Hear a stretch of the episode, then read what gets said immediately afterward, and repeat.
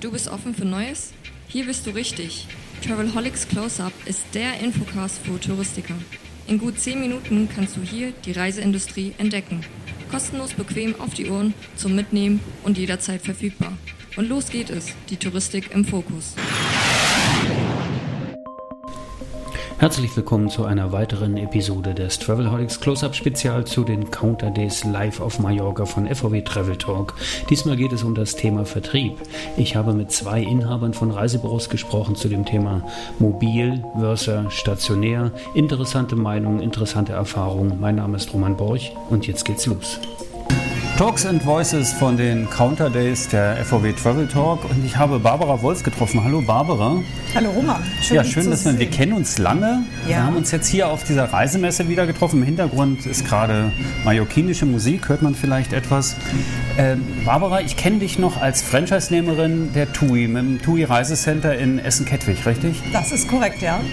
Und äh, dieses Reisebüro gibt es so in der Form nicht mehr, habe ich jetzt festgestellt, als wir uns unterhalten haben. Erzähl mal, wie war dein Werdegang in den letzten, sagen wir mal, 24 Monaten? Oh ja, die waren spannend. Ähm, viele Dinge passiert, die ich mir niemals hätte vorstellen können, ähm, dass ich sie mache, dass ich äh, da Spaß dran habe. Ähm, ganz kurz, ich brauche nicht zu erklären, wie es einem Reisebüro in der Pandemie ergangen ist. Das wissen alle Kollegen, das wissen auch die Veranstalter. War eine harte Zeit.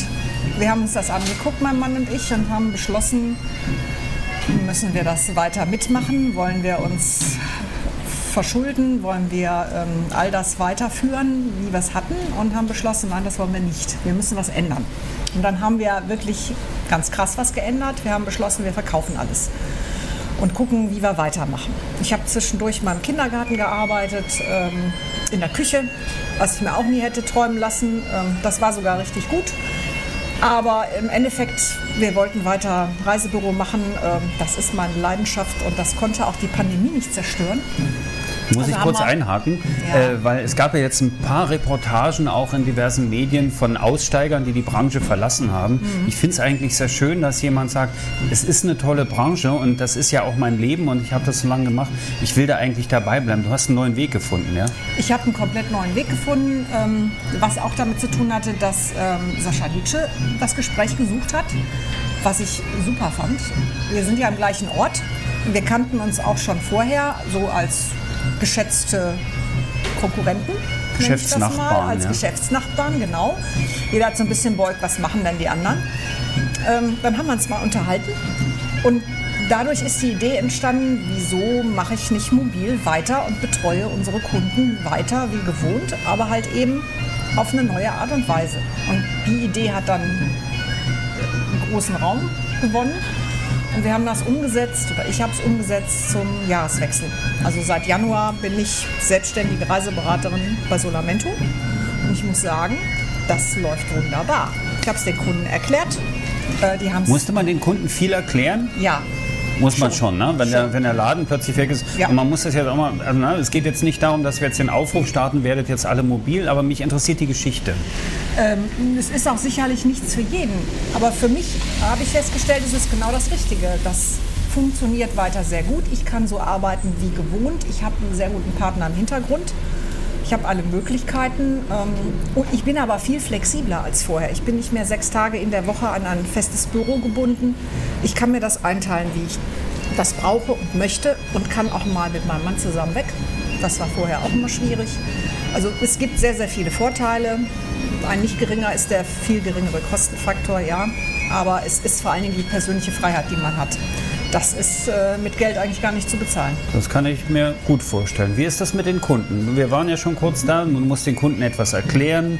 Es gibt diesen Laden nicht mehr. Gab es dann so Fragen wie, mein Gott, bist du jetzt verschwunden oder äh, habt ihr, musstet ihr zumachen oder was ist passiert? Ja, natürlich, da sind viele Fragen aufgetaucht, aber ähm, das war für uns auch nicht das Thema. Wir haben sehr viele lokale Kunden und entweder besuche ich die oder äh, man trifft sich irgendwo das, und das meiste geht, so wie früher auch, per Telefon. Wir haben sehr, sehr viele Stammkunden gehabt und die muss ich nicht unbedingt mehr sehen. Es ist immer schön, stellen wir ja gerade hier alle fest, sich live zu sehen, ist eine völlig andere Qualität, als alles digital zu machen. Es wird auch meiner Meinung nach das nie ersetzen. äh, das Digitale, das Persönliche. Aber vieles lässt sich schon am Telefon regeln, klar. Und das haben die Kunden dann auch sehr schnell akzeptiert und ähm, das Der Markenwechsel weg von TUI Reisecenter hin zu, spielte ich das eine Rolle? Ich ja nach wie vor die Dinge, die ich vorher verkauft habe und auch ein paar neue Sachen. Ähm, da, für die Kunden war da kein. äh, Die, die sind sowieso konzentriert auf die Person des Beraters, nicht auf das, was oben drüber steht. Ähm, das hat sehr gut funktioniert. Das ist tatsächlich auch ein Wandel. Und gibt es sowas, äh, also Reisebüros machen ja Kundenabende, laden Kunden ein. Machst du sowas auch? Wenn dann in Zusammenarbeit mit Solamento.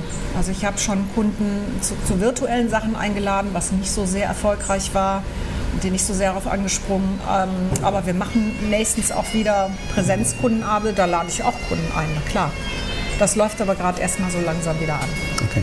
Wenn du dir etwas wünschen würdest für den mobilen Reisevertrieb als alter, als alte Häsin, muss ich ja jetzt sagen, äh, oder man kann man Hase gendern, weiß ich gar nicht genau. Ja, also wenn du dir was wünschen dürftest für den mobilen Reisevertrieb für die Zukunft, was wäre das? Auch da die Betrachtung, ist das jemand, der Ahnung hat von dem, was er tut, der das mit Herzblut betreibt und mit Kompetenz und nicht ein Unterschied gemacht wird, bin ich digital, bin ich stationär. Das sind veraltete Strukturen. Das passt nicht mehr. Es, es geht darum, es ist wie immer in unserer Branche was Persönliches. Äh, was ist das für ein Mensch, der mir da meine Reise vermittelt? Und nicht, in welcher Struktur ist er gerade organisiert. Das finde ich äh, wichtig und dass auch die Veranstalter das mal etwas mehr realisieren. Ähm, wir sind ernst zu nehmen. Und es haben jetzt so viele Kollegen diese Art zu arbeiten gewechselt, einfach auch um die Kosten zu reduzieren.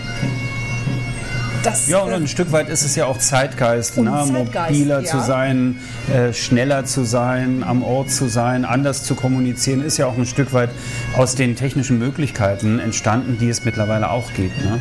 Das ist auch sehr schön. Also das äh, wusste ich vorher auch nicht, war ja auch vorher nicht nötig, dass die Unterschrift auch digital eingeholt werden kann und auch so, dass das auch nicht so computeraffine Menschen hinbekommen. Das ist schon sehr praktisch. Ich schätze das sehr. Barbara, dann wünsche ich dir für die Zukunft alles Gute, äh, viel Erfolg weiterhin und dass das eben ähm, A, geschäftlich gut läuft und sich gut weiterentwickelt, dass du weiter Spaß hast bei der ganzen Sache und dass wir uns bald wiedersehen und wieder mal drüber reden können. Ja. Danke dir herzlich. Schön. Das war Talks and Voices. Aber das war erst Talks and Voices Part 1 im Double Feature zum Thema mobiler Vertrieb. Jetzt switchen wir rüber auf die andere Seite des Flusses zum Thema stationärer Vertrieb. Auch dort gibt es interessante Meinungen und Ansichten. Viel Spaß. Ich treffe Dennis Reinhold Berg von Hanse Travel, von der Hanse Travel GmbH. Ihr habt zwei TUI Reisecenter in In Bremen. Wir sind vertreten in den größten Einkaufszentren von Bremen. Okay, und ihr habt seid Franchise-Nehmer bei der TUI. Wie lange schon eigentlich? Ähm, jetzt sieben Jahre, ähm, mit dem zweiten Büro das vierte Jahr. Okay. Und zufrieden, happy und wirst du deine Reisebüros weiter behalten? Das ist ja ein Thema. Ich habe vorhin mit einer Kollegin gesprochen, die, hat, die war auch TUI-Franchise-Nehmerin, die ist jetzt mobile Reiseberaterin geworden. Ähm, und mich interessiert einfach so verschiedene Ansichten auf die Zukunft des Vertriebes im Reisebereich. Also äh, zunächst einmal, klar, sind wir alle äh, Corona-Pandemie betroffen und äh, man hat überlegt natürlich in jede Richtung, wie es weitergeht. Aber äh, nichtsdestotrotz sage ich jetzt mal, die Zukunft äh, wird so bleiben, dass ich die Reisebus definitiv behalten werde. Das ist äh, ja, erstmal eine gute Aussage und natürlich auch für den Markt. Man kann jetzt nicht davon ausgehen, aber es wird vielleicht einen neuen Mix geben. Ne? Äh, Davon bin ich überzeugt. Also es ist tatsächlich so, wenn man sich mit Kollegen unterhält, dass viele äh, Überlegungen haben. Es gibt auch wirklich ähm, Kollegen von mir, die es nicht geschafft haben, jetzt schon, ähm, die tatsächlich in die Insolvenz gegangen sind oder auch eben ihre Arbeitsplätze verloren haben. Und äh, natürlich muss man überlegen, wie es weitergeht in der Branche, wie die Zukunft ausgerichtet ist. Es wird mit Sicherheit eine Bereinigung geben. Aber die dann äh, in Anführungsstrichen noch übrig bleiben, die haben natürlich auch neue Die haben Chancen. mehr, ne? Die Genau, haben die dann haben natürlich auch Chancen, die Zukunft Ja, zu sichern. Würdest du denn sagen, man muss dann aber auch im stationären Reisevertrieb Veränderungen schaffen, sprich was technische Ausstattung angeht oder auch was Reisebüro an sich, an einer Anmutung und in dem Selbstbild angeht? Äh, ja, also ganz klar, äh, man muss natürlich mit der Zeit gehen. Äh, die technischen Hilfsmittel, die es geben wird in der Digitalisierung, die müssen zwingend eingesetzt werden, um auf einem moderneren Stand zu sein. Auch zukunftsorientiert wird die Beratung auch anders aussehen. Und definitiv die Hilfsmittel, die es gibt, werden auch einsetzbar sein müssen. Müssen und die werden auch eingesetzt Das werden. macht ihr das schon? Wir machen das, versuchen das tatsächlich umzusetzen. Ähm, das geht bei vielen einfachen Faktoren zusammen, also dass man Videokonferenzen schaltet, Live-Chats, ähm, dass man versucht Social Media stärker einzubinden, dass die Leute die Möglichkeit haben, eine Reichbarkeit zu halten, äh, auch mit normalen Medien wie WhatsApp. Äh, Öffnungszeiten werden tatsächlich bei uns hochgeschrieben, wir haben zehn Stunden geöffnet, also auch die Erreichbarkeit immer wieder darzustellen, äh, in dieser Richtung immer mehr. Arbeitet ihr mit Terminbuchung eigentlich? Hier arbeiten wir auch. Ja? Wird auch immer mehr angenommen. Ähm, tatsächlich, weil die Leute ja auch ähm, in der heutigen Zeit auch mehr an Beratung und ähm, Die brauchen dann wahrscheinlich auch länger. Ne? Also die Beratungsdauer ist sicher auch länger. ja, es hat sich auch ein bisschen gewandelt. Ne? Wenn früher äh, teilweise es nur noch um Preise ging und die Leute vorinformiert aus dem Internet in die Reisebüros gekommen sind, muss man heute sagen, heute ist die Beratung tatsächlich wieder intensiver geworden. Der Service wird mehr genutzt. Ähm, das hängt natürlich auch schon mit den Einreisebestimmungen zusammen, dass Einreisecodes benötigt werden. Ähm, es werden Tests benötigt. Man weiß nicht mehr, welche Tests, wie lange die vorher gültig sein müssen, welche Formulare den Ein- Einspringen Land benötigt wird. All diese Dinge spielen natürlich jetzt immer mehr in die Beratung auch ein. Macht ihr das, nehmt ihr Serviceentgelte für diese Nein, ich nehme die tatsächlich noch nicht. Okay. Die Diskussion hatten wir nämlich gestern im Plenum und da war das ja wirklich sehr unterschiedlich. ne? Also Beratungsentgelte, das war im einstelligen Prozentbereich, äh, Serviceentgelte war ungefähr die Hälfte. Ähm, meinst du, das wird die Zukunft sein? Ganz äh, ist für mich auch ein interessantes und ein schwieriges Thema. Ich persönlich habe mich noch entschieden, mit meinen Büros das nicht zu nehmen, weil ich möchte mich gerne auch unterscheiden, gerade auch in ähm, Konkurrenzsituationen mit dem Internet, äh, dass ich sage, komm, bei uns äh, bieten wir halt diesen Service noch an. Genau das macht den Unterschied aus, dass wir eben sagen, wir helfen jemandem beim QR-Code, bei den Einreisebestimmungen, wir füllen das Formular nochmal aus. Auch eine Sitzplatzreservierung gehört für mich zum Service dazu. Ähm, äh, deswegen sehe ich mich da momentan noch so ein bisschen im Verdrängungswettbewerb, dass tatsächlich die einen oder anderen Kunden dadurch gewinne. Auch in meinem eigenen Hause, wie Sie ja wissen, nimmt die TUI-Filialen das Beratungsentgelt, die Servicegebühren und ich bekomme den einen oder anderen Kunden tatsächlich von der TUI deswegen zu mir auch. Die, ah, so, die sagen, okay, bei dir kostet nichts und dann Genau. geht's rüber. Okay. Das nimmt immer mehr Bedeutung zu. Na klar, ärgere ich mich genauso, wenn ich eine Beratung habe und äh, stundenlang Zeit investiere und der Kunde geht dann woanders oder bucht im Internet oder in einer Konkurrenzsituation. Da muss man sagen, natürlich ärgert man sich. In dem Moment sagt man auch, warum hat man keine Servicegebühr genommen. Aber ich sehe es als Investition an und äh, solange es das, die Leistung unterscheidet, dass ich mehr Kunden gewinne als verliere, sehe ich das. Ähm, Dann gibt für der Erfolg dir recht. Na genau, klar, so ist völlig, völlig klar. Wünschst du dir vom Franchise-Nehmer oder Franchise-Geber oder von dem Veranstalter TUI bestimmte Dinge für die Zukunft, die euch jetzt, also neben der vielbeschworenen telefonischen Erreichbarkeit vielleicht mal? Äh, ja, äh, na, na klar, wenn man äh, Franchise-Nehmer ist, dann erwartet man von seinem Partner natürlich auch Leistung, die dahinter steckt. Und das ist ja nicht nur so, dass wir die erwarten, wir bezahlen ja auch ein gewisses Geld dafür, dass man eben ein Netz oder ein Netzwerk nutzt, um Leistungen zu haben. Und ähm, auch wenn Sie jetzt sagen, telefonische Erreichbarkeit außer, ist das natürlich erstmal eine grundlegende äh, Maßnahme. Das ist erstmal wieder mein Partner, mit dem ich zu tun habe, wieder telefonisch erreichbar ist und nicht ein anonymer Chat, wo ich dann tagelang warten muss. Äh, das macht viel kaputt in einer Partnerschaft und damit natürlich auch die anderen Leistungen, die zusammenhängen. Also ähm, es nützt mir ein Webinar irgendwie anonym. Ähm, ich, ich will natürlich die alten Leistungen, die ich auch schon mal hatte, natürlich wieder zurückbekommen, weil anders funktioniert es noch nicht.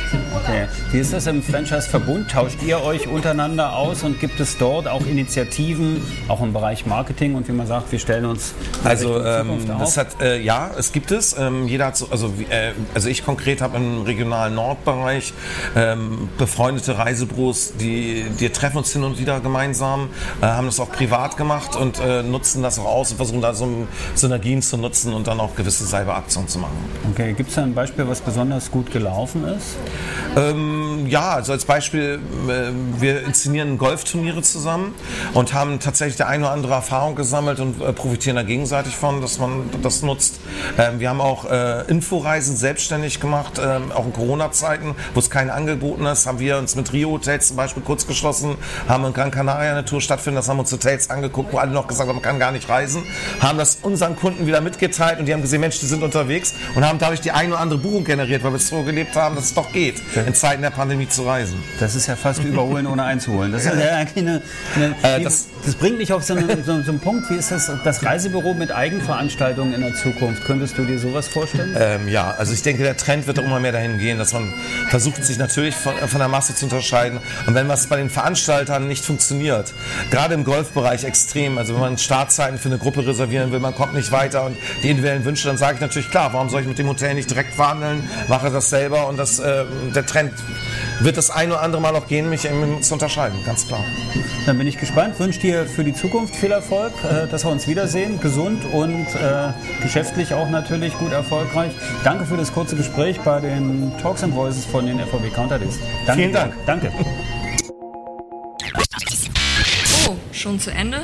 Aber bald gibt es eine neue Episode vom Travelholics Close-Up. Abonniere einfach den Podcast, dann verpasst du nichts mehr. Und wenn du selbst mal ans Mic willst, um dein Unternehmen vorzustellen, just call Travelholics, der Podcast für Touristiker. Stay tuned.